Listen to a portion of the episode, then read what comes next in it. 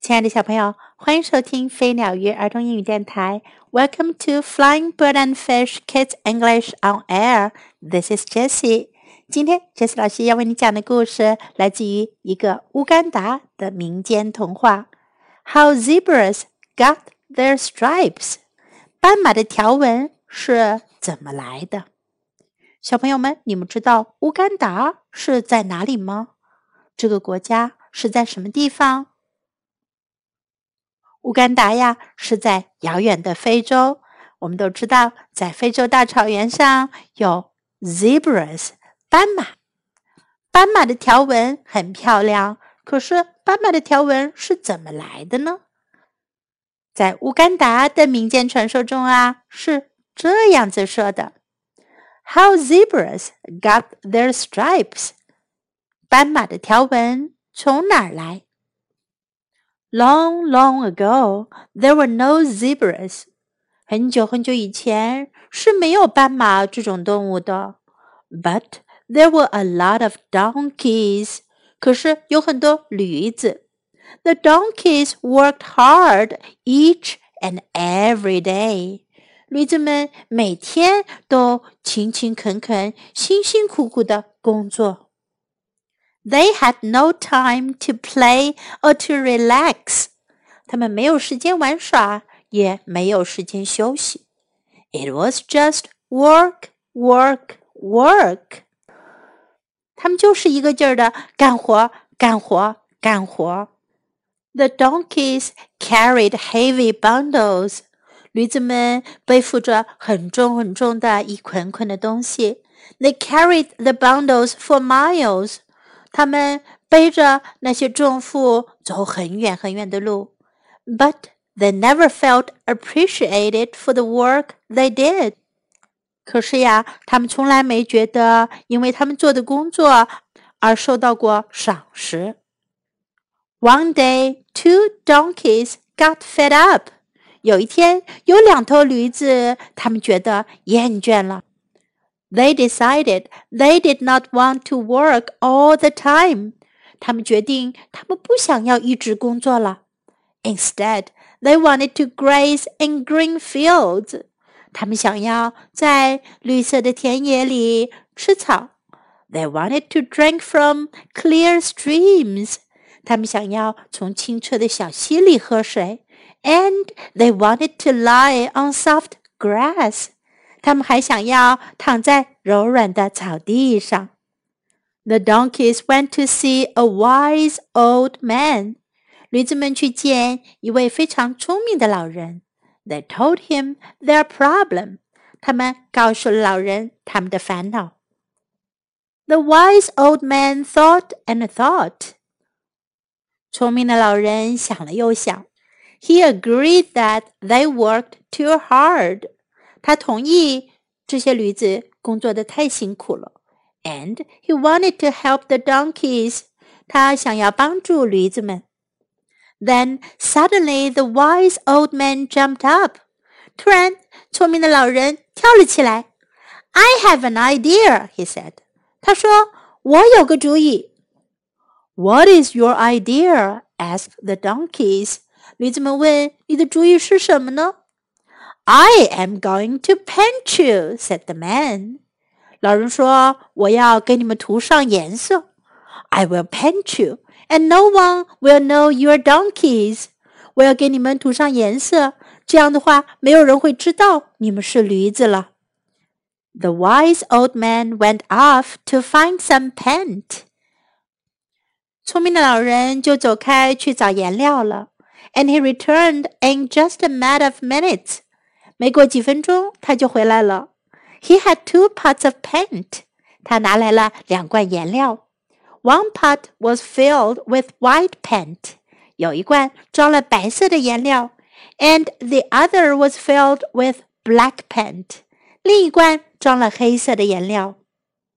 The old man began to paint the donkeys. 老人开始给驴子涂颜色。First, he painted them white. 首先， 他给它们刷成白色的，and then he painted black stripes over the white paint。 后来他又给他们在白色的涂料上刷上黑色的条纹。When he was finished, the donkeys did not look at all like donkeys. 当他干完了，驴子们看起来一点也不像驴子了。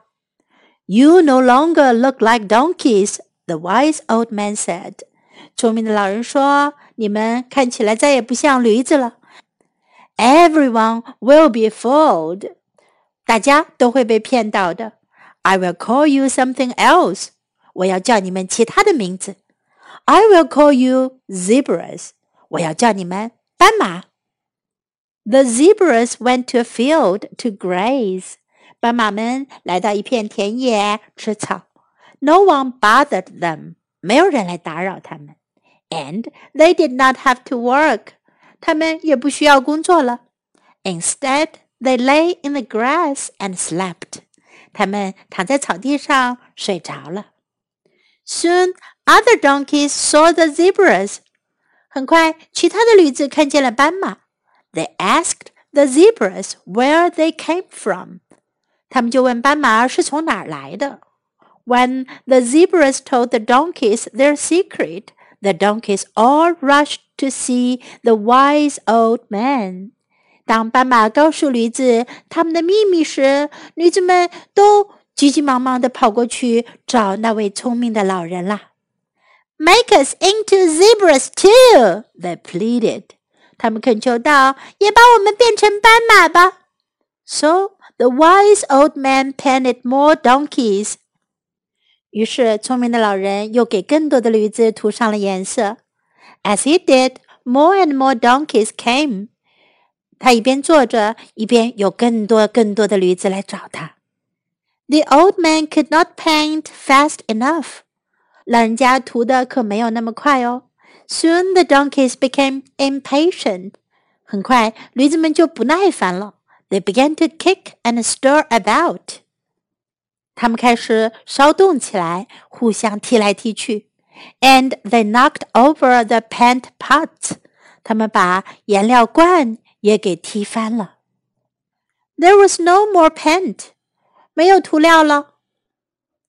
The painted donkeys ran off to become zebras. 涂了颜料的驴子们都跑走了，以后就成了斑马。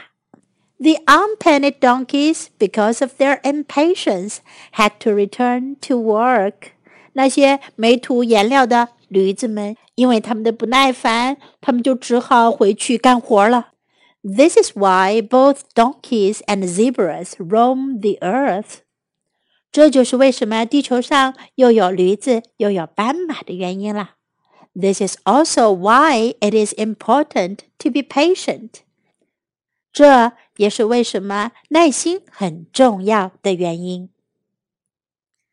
在今天的故事中，我们可以学到：long, long ago，很久很久以前；long, long ago, long, long ago, zebra，斑马；zebra, zebra, donkey。驴子，donkey, donkey. They had no time to play or relax. 他们没时间玩耍，也没时间休息。They had no time to play or relax. They had no time to play or relax. I have an idea. 我有个主意。I have an idea. I have an idea. What is your idea? 你的主意是什么？What is your idea? What is your idea? I am going to paint you. 我要给你们涂上颜色。I am going to paint you. I'm going to paint you. Everyone will be fooled. 每个人都会被骗倒的。Everyone will be fooled. Everyone will be fooled. Fool 骗倒、愚弄。I will call you zebras，我要叫你们 斑马。I will call you zebras. I will call you zebras. Now let's listen to the story once again. How zebras got their stripes. a Ugandan folktale, retold by Ned Jensen. Illustrated by Signe Norden.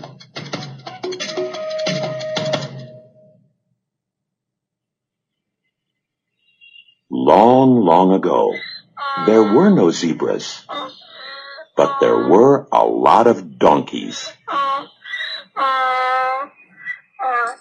The donkeys worked hard each and every day. They had no time to play or to relax. It was just work, work, work.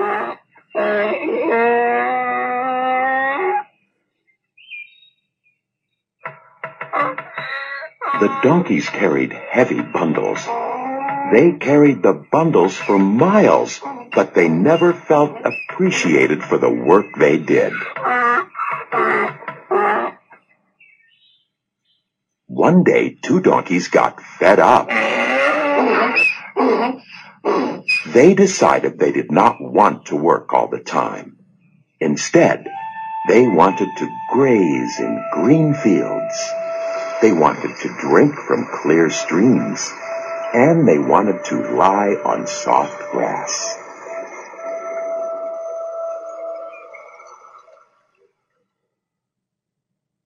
The donkeys went to see a wise old man. They told him their problem. The wise old man thought and thought. He agreed that they worked too hard, and he wanted to help the donkeys. Then suddenly, the wise old man jumped up. I have an idea, he said. What is your idea? asked the donkeys. I am going to paint you, said the man. I will paint you, and no one will know you are donkeys. The wise old man went off to find some paint, and he returned in just a matter of minutes. He had two pots of paint. One pot was filled with white paint, and the other was filled with black paint. The old man began to paint the donkeys. First he painted them white, and then he painted black stripes over the white paint. When he was finished, the donkeys did not look at all like donkeys. You no longer look like donkeys, the wise old man said. Everyone will be fooled. I will call you something else. I will call you zebras.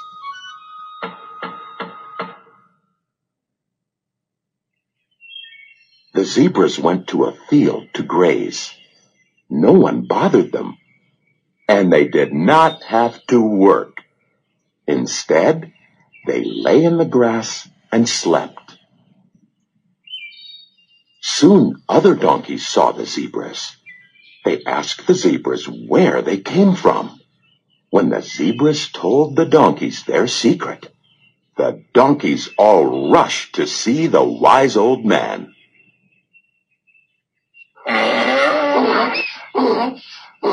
Make us into zebras too, they pleaded.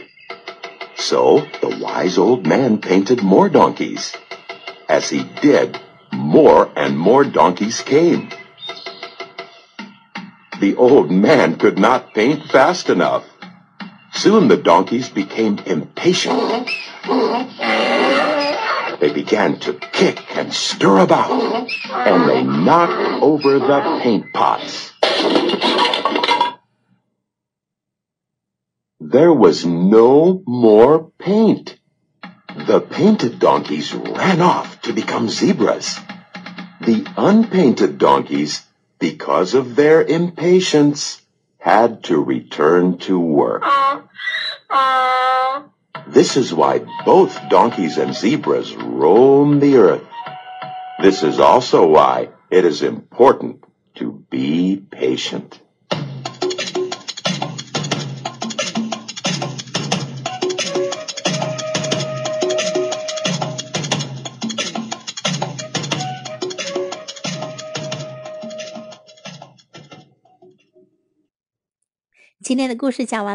Time to say goodbye。